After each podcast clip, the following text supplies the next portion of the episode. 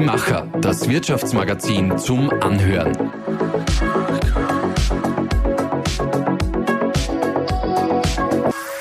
Und hier ist dein Host, David Bauer. Der 24. Februar 2022 war für die Menschen in der Ukraine und auch in ganz Europa ein schwarzer Tag. Mit dem Angriff Russlands auf die Ukraine verschärfte sich die dortige Kriegssituation und zwar auf ein ungeahntes Niveau. Bis heute, also inzwischen bereits rund ein Jahr, dauern die Kampfhandlungen an. Eben dieses Jahr hat der ORF-Korrespondent und Journalist Christian Wehrschütz dort vor Ort verbracht und schreibt darüber unter anderem in seinem neuen Buch Mein Journalistenleben zwischen Darth Vader und Jungfrau Maria. Herzlich willkommen. Dankeschön für die Einladung. Da muss ich direkt mal äh, vorweg fragen, als auch äh, selber Star Wars-Fan, der Darth Vader-Titel im Namen des Buches, äh, der leuchtet mir total ein, wenn Sie bekennende Star Wars-Fans sind. Woraus ich nicht ganz schlau werde, ist die Jungfrau Maria. Könntest du mir da vielleicht auf die, auf die Sprünge helfen? Äh, ja, aber ich muss zuerst ein Irrtum aufklären. Äh, auch ich habe natürlich Krieg der Sterne sehr gerne, aber äh, der Untertitel mit Darth Vader hat nichts mit meiner Liebe zum Krieg der Sterne zu tun, okay. sondern mit einem tatsächlichen Ereignis ähm, in der Ukraine. Denn im Jahre 2015 bei der Parlamentswahl gab es eine Splitterpartei, die in Odessa beheimatet war, aber die landesweit angetreten ist, die Internetpartei der Ukraine. Und äh, der Spitzenkandidat der Internetpartei der Ukraine trat in der Uniform des Darth Vader auf. Ich habe ihn auch interviewt. Er hatte die, eine Leibwoche aus Sturmtruppen äh, und es gab zum Beispiel auch Wahlplakate ähm, mit äh, Chewbacca. Äh, und im, auf YouTube finden Sie nach wie vor, wenn Sie eingeben Christian Werschütz und Darth Vader, finden Sie nach wie vor den Beitrag, den wir gemacht haben. Also Darth Vader ist wirklich ein Element, das ich in der Ukraine erlebt habe. Äh, da der Untertitel, die Jungfrau Maria führt seine Geschichte ähm, in den äh, Wallfahrtsort in Bosnien-Herzegowina, genauer in der Herzegowina, Medjugorje, ähm, weil wir dort ähm, eine äh, Geschichte gedreht haben, als äh, der Vatikan äh, zugelassen hat, dass man quasi kirchenrechtlich gültig äh, dorthin Wahlfahren kann, Wahlfahrten machen kann. Das ist noch keine Anerkennung. Und äh, wir haben dort also einen äh, großen Beitrag gedreht mit äh, sehr, sehr interessanten äh, Dingen. Und ähm, das Lustige ist eigentlich daran, äh, und das ist das Besondere an dem Beitrag, ähm, es war dort eine dieser drei Frauen anwesend, die angeblich vor mehr als 40 Jahren diese Marienerscheinung hatte und die hat, fällt dann dort immer in Trance ähm, und äh, kriegt also angeblich noch eine Botschaft der Gottesmutter. Wir waren dort dabei, haben das gedreht. Äh, das wird dann, die murmelt es, es wird ins Kroatische übersetzt und so haben sie eigentlich wahrscheinlich in ihrer Karriere äh, die ganz wenigen, äh, schon einen, einen der ganz wenigen Journalisten vor sich, der von sich behaupten kann, er hat eine Botschaft der Gottesmutter unmittelbar aus dem Kroatischen ins Deutsche übersetzt und daher zwischen Darth Vader und Jungfrau Maria.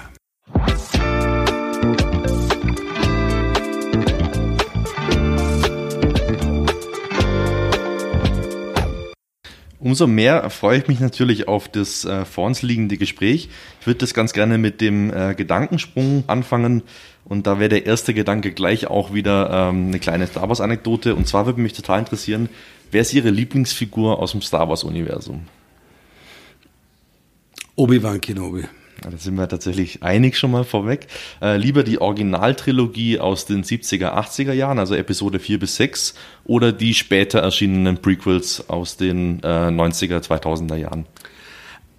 Das ist eine wirklich sehr, sehr schwere äh, Entscheidung, äh, weil natürlich ähm, die Rückkehr der Jedi-Ritter, aber auch äh, das Imperium schlägt zurück, natürlich etwas ist, das sehr dramatisch ist mit dem Finale und so weiter. Auf der anderen Seite ist natürlich das Finale in der in der ersten äh, das in der ersten Episode also ähm, die dunkle Bedrohung äh, etwas Fantastisches also dieses Finale wo äh, Obi Wan Kenobi und ähm, der Qui-Gon äh, gegen den einen den äh, den Darth Sith, der Darth Maul ja. antreten alleine schon die Idee des Doppelschwerts das ja. der Darth Maul hat äh, und der Zweikampf wie der aufgebaut wird das übernehmen wir und dann kommt es und ähm, dann also auch äh, der Tod von, von, äh, von Qui-Gon und die Art und Weise, wie äh, Obi-Wan Kenobi den besiegt, also das ist ein, ein, ein, ein Element. Ich muss ehrlich sagen, ich glaube, alleine diese Szene habe ich sicher mittlerweile hundertmal gesehen. So, so fantastisch und so, so spannend ist, ist das gemacht. Ähm, also die drei mag ich wirklich auch sehr gerne. Ähm, aber natürlich auch ähm, dann äh, die, die letzte äh, äh, Folge, also die Rache der Sith, glaube ich, heißt die, die, mhm. die letzte Folge, ebenfalls wieder mit dem ähm, Finale auf dem Vulkanplaneten. Das ist natürlich ganz, ganz große äh, Filmkunst in der Science Fiction. Wobei sagen wir, es gibt natürlich doch noch auch zwei Science Fiction Filme, die ich wirklich sehr, sehr gerne habe. Ähm, das eine ist natürlich der Wüstenplanet Mhm. Äh, und äh, das andere, was also wirklich einer meiner ganz Lieblingsfilme auch ist, ist natürlich Starship Troopers. Das Buch habe ich natürlich auch gelesen, aber auch der Film in seinem Zynismus, seiner Ironie, ähm, gerade wenn man auch beim Militär war, äh, es ist fantastisch. Also man merkt schon auf jeden Fall, die Fanleidenschaft, die brennt da. Und ich habe jetzt auch schon festgestellt, welchen Film ich heute Abend nach dem Gespräch noch mal anschauen muss. Es wird auf jeden Fall, der, äh, es wird auf jeden Fall der mit dem Endkampf zwischen Darth Maul und Obi-Wan Kenobi und Qui-Gon Jinn auf jeden Fall. Aber ich muss Ihnen noch was sagen. Ja. Äh, ich, ich, habe natürlich Science Fiction, äh, von der Science Fiction habe ich viele andere Sachen auch sehr gerne. Ähm, das ist natürlich Asimov, die Imperiumstrilogie und dann ähm, die Rückkehr zur Erde, die ganzen Roboterbücher. Und es gibt also zu Asimov dann später noch drei amerikanische Autoren, das nochmal erweitert, diese Imperiumstrilogie. Aber das, was ich eigentlich wirklich nach wie vor seit 50 Jahren lese und was für mich das prägendste ganz generell ist, ist natürlich Barry Roden. Und ähm, ich bin eigentlich jemand, der eine dicke Haut hat, die soll nicht Twitter schreiben, äh, was wollen, ähm, wenn es nicht zu arg ist. Also wir haben nur einmal geklagt. Ähm, aber wenn mich bei der Periodenserie was ärgert, dann schreibe ich schon einen Leserbrief und dann rufe ich auch die bekannten Autoren an und sage, also das ist wirklich fürchterlich oder sonst. Sehr gut. Das Stichwort Schreiben ist ein gutes Stichwort. Ähm, die nächste Frage wäre nämlich, ein Buch zu schreiben. War das leichter oder schwerer als gedacht? Äh, das, äh, dieses Buch war eigentlich das leichteste. Mhm. Denn ich habe ja ähm, zwei Bücher über den Balkan und ein Buch über die Ukraine davor geschrieben, bei anderen Büchern mitgeschrieben. Aber diese Bücher davor, also das erste Buch ist immer das Schwierigste das ist die schwierigste Geburt und so weiter und so fort. Ähm, vielleicht hängt man da auch am meisten dann dran. Äh, dieses Buch ähm, äh, war insofern nicht äh, schwierig, weil es in dieser Form kein Buch war, das ich wirklich mit historischen Entwicklungen, ähm, die ich teilweise miterlebt habe am Balkan oder in der Ukraine herausgesetzt hat, sondern die Basis dieses Buches war etwas, äh, was meine Frau angeregt hat, äh, führe eine Art Tagebuch. Und ich habe das Splitter genannt am Laptop, ähm, wo ich all das zusammengesammelt habe an Ereignissen, die sich so angeräumt haben. Und das war die Basis. Und damit war das eigentlich von der Gestaltung eher die Frage, was nehmen wir rein? Mhm. Und es war natürlich viel weniger schwierig, als wenn ich jetzt eine Analyse des Hager Tribunals schreiben muss.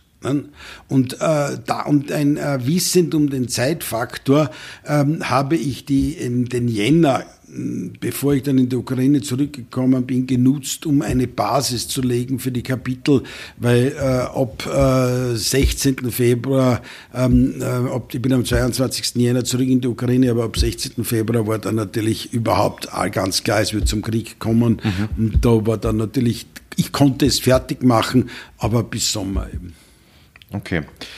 Trotzdem ein Kapitel, das Sie noch vor sich haben, egal ob äh, in einem zukünftigen Buch oder auch einfach im Privatleben. Nein, äh, also äh, schauen Sie, mein Privatleben oder meine Lebensplanung ist sehr einfach. Mhm. Ähm, es soll uns nicht schlechter gehen als jetzt. Ich hoffe, dass meine Frau und ich noch sehr rüstig bleiben werden, damit wir auch mehr Zeit füreinander haben und ähm, auch, dass ich Zeit mit meinen Kindern mehr verbringen kann, wieder. Äh, aber äh, meine Lebensplanung ist ganz einfach. Ähm, wenn möglich Urgroßvater werden und jetzt mit meiner sechsjährigen Enkelin so viel Zeit wie möglich zu verbringen, ähm, der beste Großvater zu sein, den man sich vorstellen kann. Also äh, das ist eigentlich das, was ich mir wirklich äh, von meiner Lebensplanung wünsche. Äh, und das ist das, was mich am meisten bewegt. Sehr schön. Dann würde mich noch interessieren, was Ihnen in schwierigen Zeiten Kraft gibt. Die Familie, äh, aber auch durchaus die Erziehung durch meine Eltern, äh, die äh, mir gesagt haben, was sein muss, muss sein, war das Erziehungsmotto meiner Mutter mir gegenüber. Ähm, also ich kann wirklich sagen, ich bin das Produkt einer preußisch-österreichischen äh, äh, Pflichtethik, ähm, auch sehr stark natürlich geprägt durch äh, gewisse äh, Philosophen und Lebenseinstellungen von den Vorsokratikern über die griechische Philosophie bis hin zu Kant und Nietzsche. Äh, aber ganz generell eben auch äh, zu sagen, ähm, man wächst mit Herausforderungen in dem Fall wirklich, was einen nicht umbringt, macht einen nur härter. Und das zweite ist Goethes Zitat, dass ich erkenne, was die Welt im Innersten zusammenhält. Und das ist etwas, was natürlich mein Leben sehr stark bestimmt hat, vom Interesse her gesehen für den Journalismus, der in beiden Fällen äh, natürlich eine fantastische Möglichkeit äh, des Gestaltens gibt. Mhm. Wie gehen Sie mit Fake News über den Ukraine-Krieg um? Ich versuche, äh, äh, Falschmeldungen nicht zu erliegen. Und ähm, es ist natürlich so, dass man sagen muss, Falschmeldungen hat es schon gegeben, als sie noch nicht Fake News hießen, sondern einfach Falschmeldungen. Mhm. Äh, es ist nur so, dass natürlich die Möglichkeit zu Falschmeldungen ähm, exponentiell gestiegen ist, äh, einfach deswegen, weil sie so viele unterschiedliche Medien dazu äh, haben, die sie, die sie brauchen können. Äh, und äh, wir sind eigentlich bei vielen äh, bei den wirklichen Bedrohungen, bei der wirklich dunklen Bedrohung für, die Demo, für demokratische Gesellschaften durch äh, derartige Manipulationen noch nicht einmal richtig angekommen. Denn das, was man Deepfake nennt, also die völlige Manipulation von Bildinhalten, ja. ähm, wenn Sie also genügend Bildmaterial über mich haben, äh, über einen Politiker haben, auch OTs, können Sie mit dem heute fast schon machen, was Sie wollen und in die unmöglichsten Situationen bringen. Das sehe ich eigentlich für die größte Bedrohung Bedrohung an. Äh, und äh, ich glaube, man kann dem nur entgehen, wenn man so hart wie möglich arbeitet, und zwar in dem Sinn, dass man eben das tut, was ein Journalist tun muss. Recherchieren, äh, überprüfen, noch einmal und noch einmal überprüfen. Und im Grunde genommen ist meine Arbeit durchaus vergleichbar mit der Berichterstattung über einen Autounfall. Sie haben bei einem Autounfall zwei Konfliktparteien, Sie haben möglicherweise einen Zeugen, Sie haben vielleicht einen Gutachter, Sie haben die Polizei, die ermittelt, dann haben Sie möglicherweise einen Richter, äh, der da dabei ist, aber Sie selbst müssen alle Quellen zusammentragen und Sie müssen sich im Klaren sein, äh, dass auch vielleicht das Opfer äh, äh jemand ist, der nicht immer die Wahrheit sagt. Und das ist etwas, mit dem Sie auch beim Ukraine-Krieg umgehen müssen. Unterhalb der klaren Feststellung, dass Russland der Aggressor ist, heißt es auch nicht, dass das Opfer immer die Wahrheit sagt. Äh, und Sie müssen einfach ihren, ihren, ihre Berufsethik leben und erfüllen, indem sie so viel wie möglich überprüfen. Und das hat natürlich den Vorteil, dass ich Russisch wie Ukrainisch spreche und natürlich auch noch andere westliche Medien teilweise nutzen kann als, als Gegengewicht. Aber das ist der, der, tagtägliche Kampf mit der Frage, äh, kann das so sein, die ganzen äh, fünf W, wer, wie, wann, äh, was, wo, äh, die berühmte lateinische Frage cui bono, wem nutzt es. Also ähm, wir haben eben weder Richter noch Staatsanwalt und auch nicht Propagandaminister zu sein, sondern unsere Aufgabe als Journalist äh, zu erfüllen. Und ich habe meine Aufgabe immer darin gesehen, ähm, äh, der österreichischen Bevölkerung ein Bild zu zeichnen, ganz egal, ob das am Balkan oder in der Ukraine spielt, wo in letzter Konsequenz der Zuschauer und die Zuschauerin sich selbst eine Meinung bilden können äh, darüber, was dort passiert und ich nicht vorgebe, ähm, wer gut und böse ist oder von Beginn weg einmal schon klar sage, also der ist böse, der andere ist gut und äh, es gibt keine Grauschattierungen. Mhm.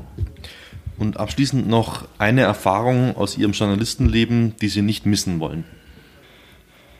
Also eine der schönsten Erfahrungen, äh, wenn ich jetzt es nicht aus der Arbeitswelt sehe, ja. sondern war sicherlich die Romme-Verleihung Ähm, und in der Romy-Verleihung äh, natürlich hat mich, de, haben mich, äh, haben mich die, der stehende Applaus äh, und das alles bewegt und so weiter und so fort. Und auch ähm, das Gefühl, dass meine Familie, meine Frau ähm, hier sehen, dass all die vielen Jahre der Anstrengung, der Entbehrungen, des Verzichts auf den Vater, äh, den Ehemann äh, jetzt in dieser Weise honoriert worden sind. Aber das schönste Element war am Schluss die Einspielung wo meine Enkelin sitzt mit äh, ihrem ähm, Einhornstofftier und dem Opa eine Grußbotschaft bringt. Also das hat mich natürlich wirklich zu Tränen gerührt. Das kann ich mir gut vorstellen.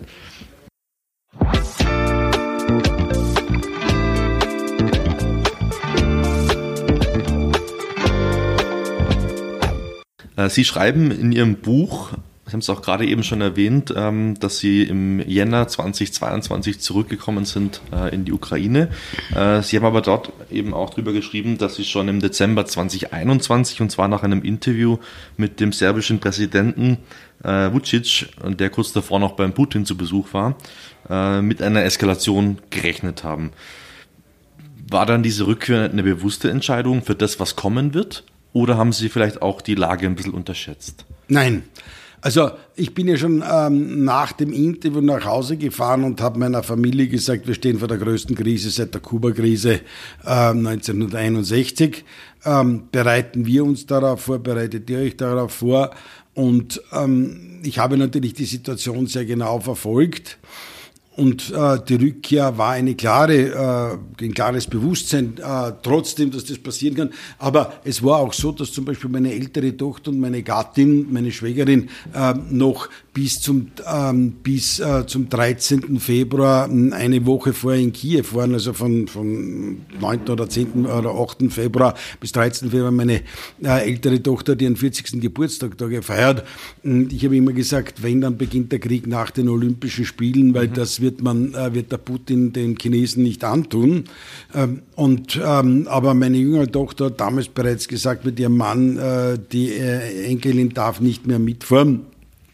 Das musste ich zur Kenntnis nehmen, auch wenn ich die Gefahr nicht gesehen habe. Meine, ähm, die drei meiner meine Damen sind dann am 13. Februar abgereist ähm, mit äh, der, äh, ich war ständig in Kontakt äh, mit äh, Kameraden des österreichischen Bundesheeres und ich wusste spätestens seit der ersten Wiedereskalation am 17. Februar an den, an den Frontlinien der Ostukraine, ähm, es kommt zum Krieg. Was wir nicht wussten, war, äh, ähm, ist, ähm, ist es ein, ein begrenzter Krieg auf die Ostukraine, also das Donetsk-Becken, oder wird es die gesamte Ukraine erfassen?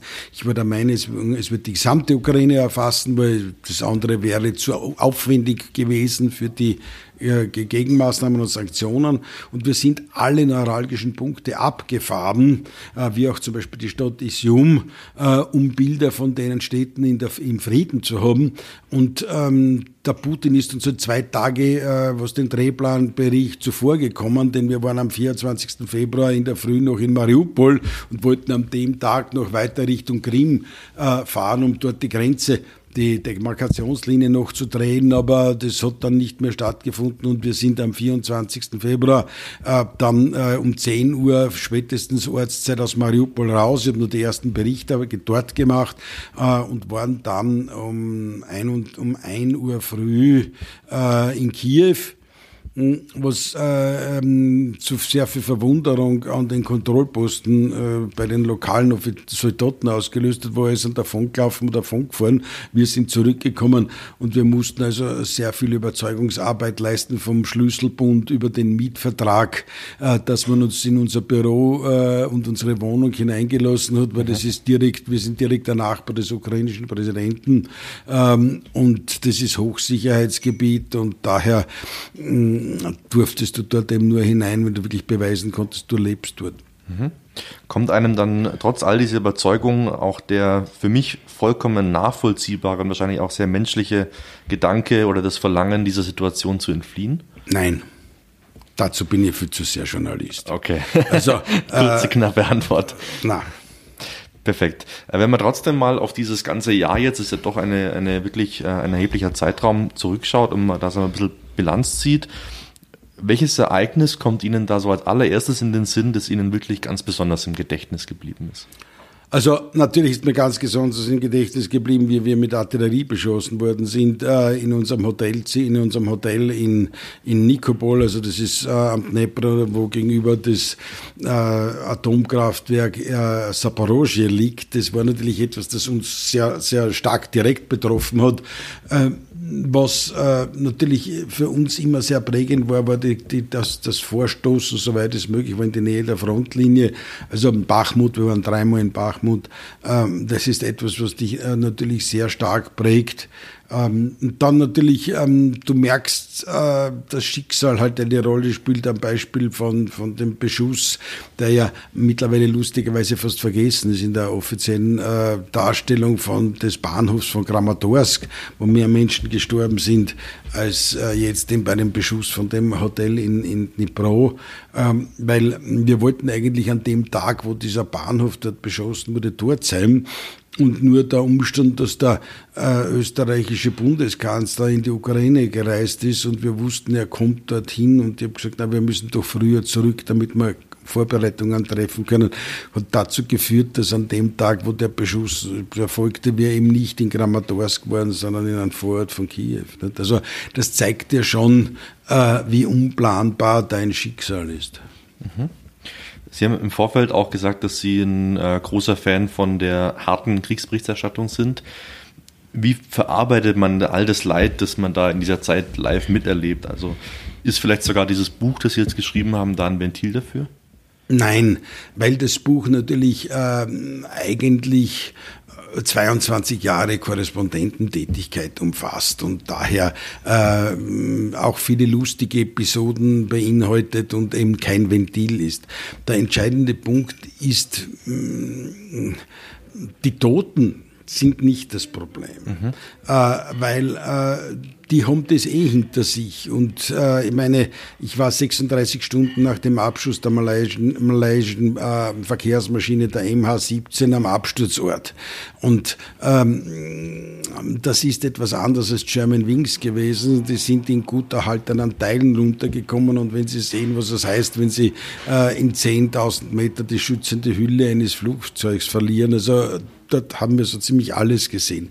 Das, das was wirklich belastend ist, ist eigentlich das Elend der Pensionisten, der älteren Menschen, die dort leben und dann natürlich, wenn sie äh, dabei sind, wo sie sehen, es gibt ein Begräbnis oder eine Trauerfeier und sie sehen das Leid der Kinder. Mhm. Das ist etwas, was eigentlich äh, das, das Belastendste ist, weil sie, sie sagen müssen, warum ist das so, dass ein Fünfjähriger und ich bin Großvater, halt in dem und den Umständen oder in dem und dem Umfeld aus, aufwachsen muss, der Verlust des Vaters, des Bruders und so weiter. Also das, das ist etwas, das schon wehtut. Mhm. Das ist auch ein. Aber das gibt es auf beiden Seiten. Ja, das, das darf, das darf kein Grund sein, deswegen eine Berichterstattung parteiisch zu halten. Ja.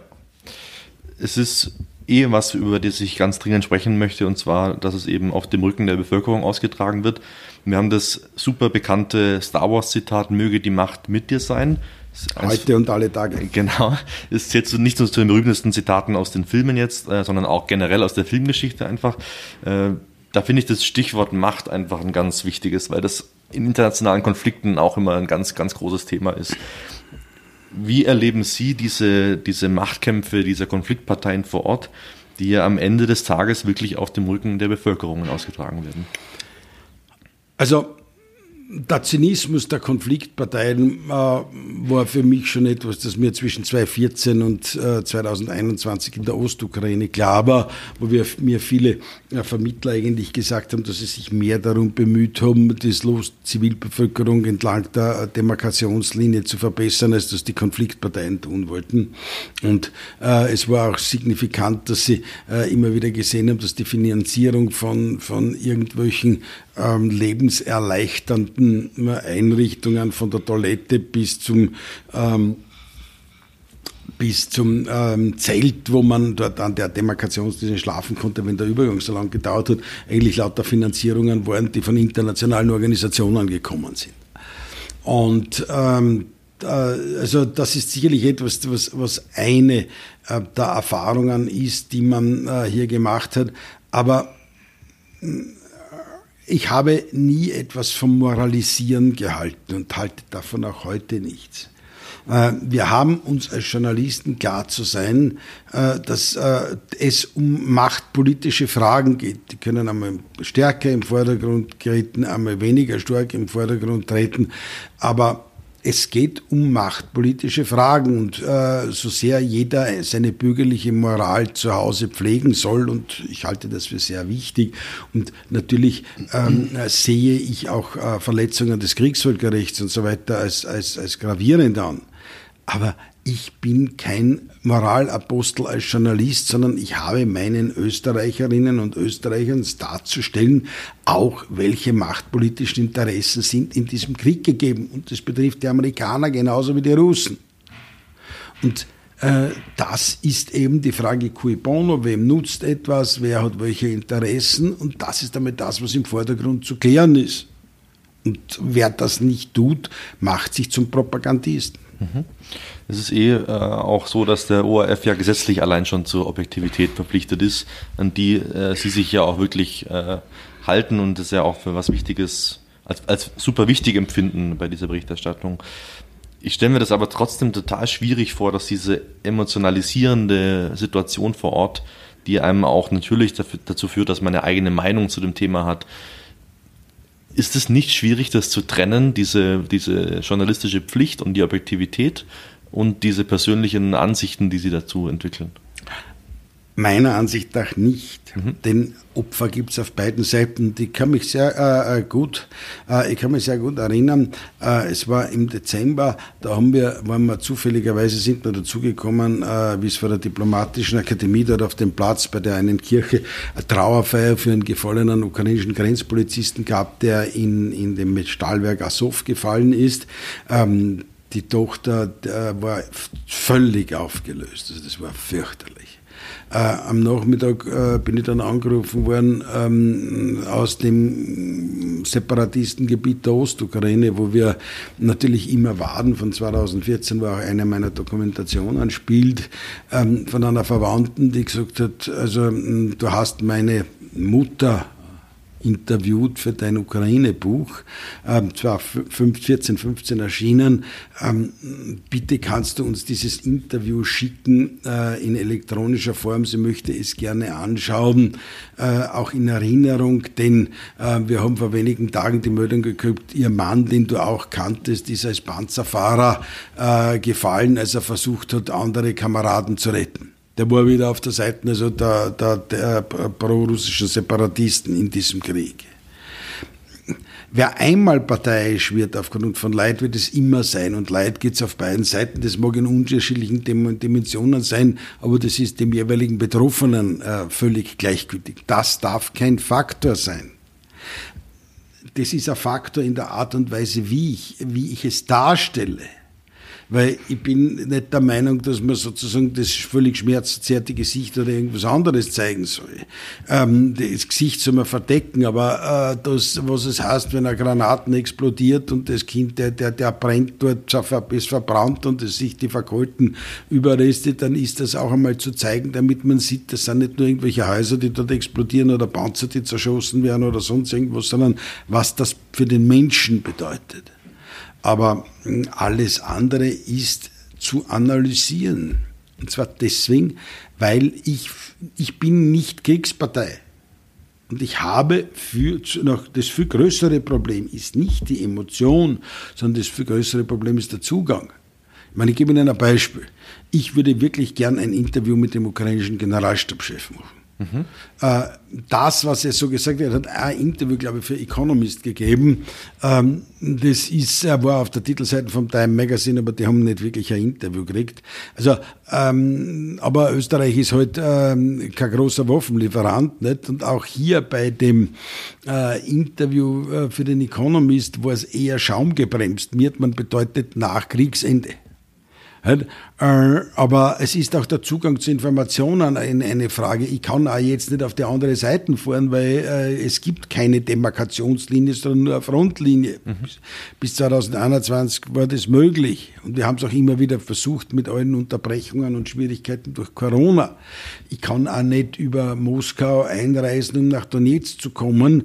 Äh, nicht wegen Moskau und nicht wegen Donetsk eigentlich, sondern ganz simpel wegen der Situation, dass das die Ukraine mit Recht als illegale äh, Einreise und damit als Grenzverletzung ansieht und dann brauche ich eigentlich nicht mehr in die Ukraine zurückkommen zu wollen. Also diese objektiven Unterschiede gibt es, einschneidende Unterschiede gibt es, aber damit musst du leben, aber das ändert nichts an einer versuchten objektiven Arbeit in allen anderen Bereichen. Mhm. Wenn man auch diesen, diese Bilanz jetzt zieht von diesem äh, ersten Kriegsjahr, das sicherlich noch länger dauern wird. Und es wird jetzt auch kein abruptes Ende geben, zumindest ist keins in Aussicht.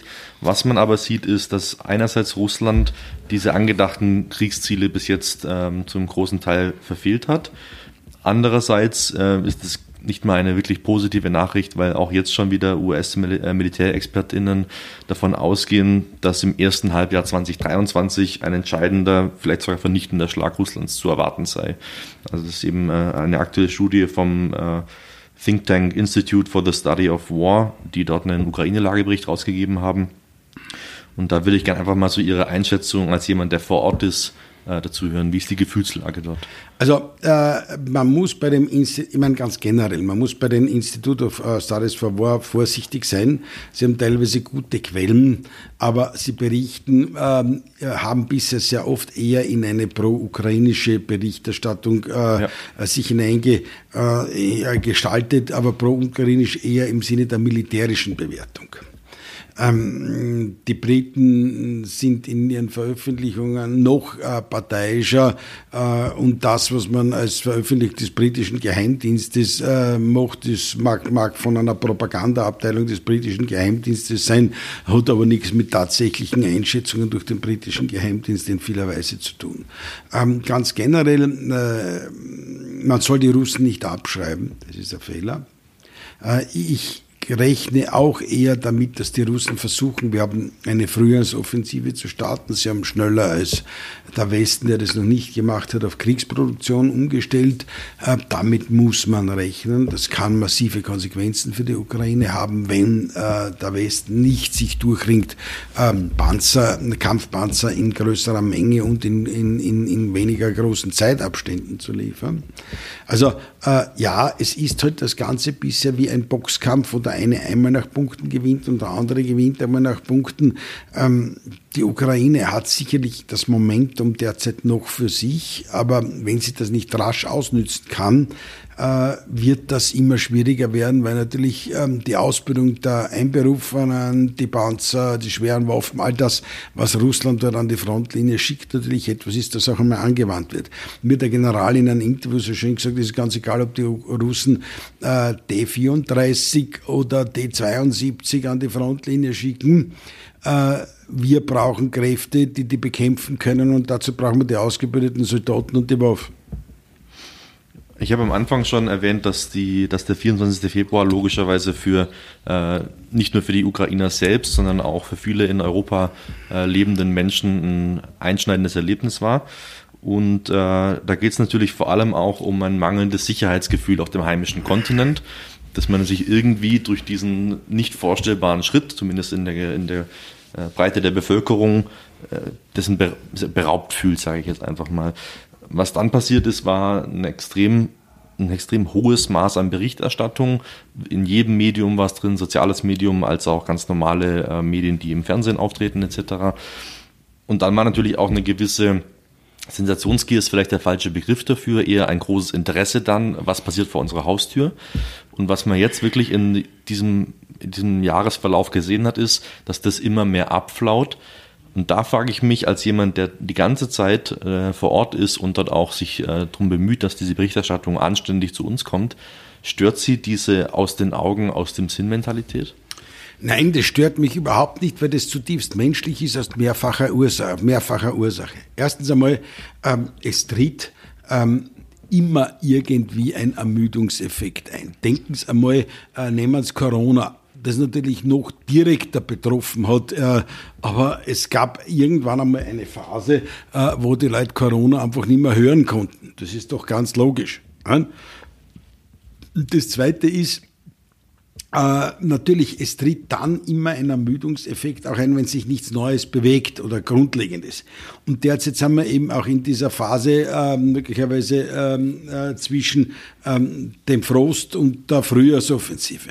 Das heißt, auch das ist äh, möglich und ähm, Berichterstattung äh, muss insofern auch darauf Rücksicht nehmen, dass ähm, Ermüdung natürlich bedeutet, äh, wenn sie so berichten, dass sie nichts anderes haben, als dass da wieder irgendein Schlachtbild herzeigen oder sonst irgendwas, dann ist das natürlich auch etwas, äh, wo der Zuschauer mh, oder, oder die Zuhörerin abschalten. Also ich glaube, man muss versuchen, auch die verschiedensten Aspekte eines, eines Konflikts darzustellen. Ähm, vom Souvenirhändler, der jetzt äh, T-Shirts verkauft, wo Bayraktar, also der Name der, der türkischen Kampfdrohne oben steht, bis hin, ich weiß nicht, zum Heldenmutter, Ärzte, der Sozialarbeiter und so weiter und so fort das ist ganz klar, dass die nicht nur sagen wollen, jetzt ist die Front um drei Kilometer weiter einbrochen oder um fünf Kilometer vorgegangen. Ähm, man muss damit leben und das ist völlig legitim, weil je schlechter die Situation, desto mehr eigentlich versuche ich abzuschalten, weil ich muss ja schauen, dass ich das tagtägliche Leben irgendwie meister. Wenn ich abschließend äh, gemeinsam mit Ihnen noch einen Blick in die Zukunft in Anführungszeichen werfen darf, möchte ich nochmal auf den äh, ersten Star Wars-Film von 1977 zurückkommen.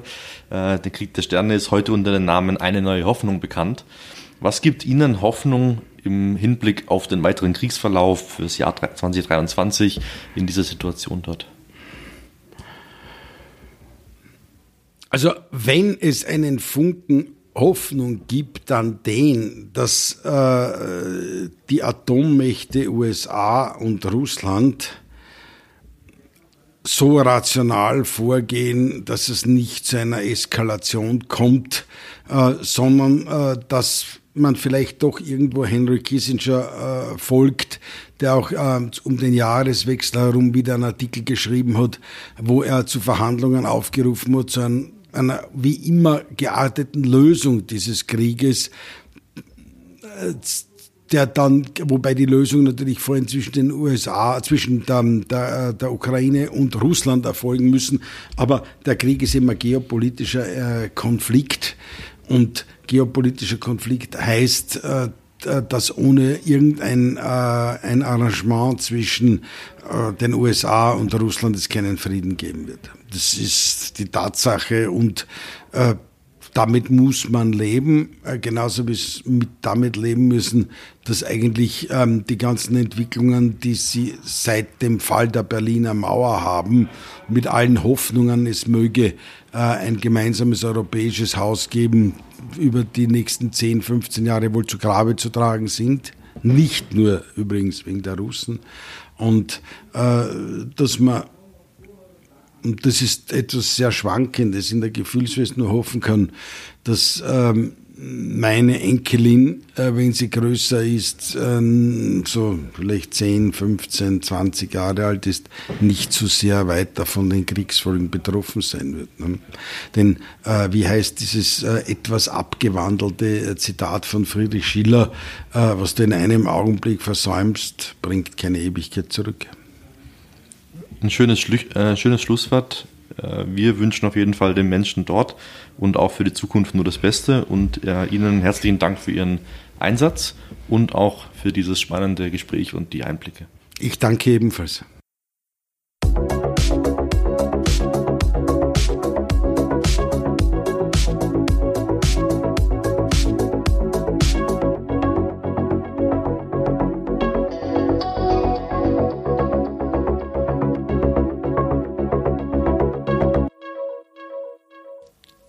Euch, liebe ZuhörerInnen, vielen Dank für eure Aufmerksamkeit. Wenn ihr uns nicht nur hören, sondern auch sehen und lesen wollt, dann freuen wir uns, wenn ihr uns in unserer gesamten Medienwelt besuchen kommt. Jeden Tag findet ihr neue Geschichten, Impulse und Inspirationen für und von Menschen, die etwas bewegen wollen, auf die Macher.at, auf unseren Social Media Kanälen Instagram, Facebook und LinkedIn Und dann haben wir natürlich auch noch unser Printmagazin.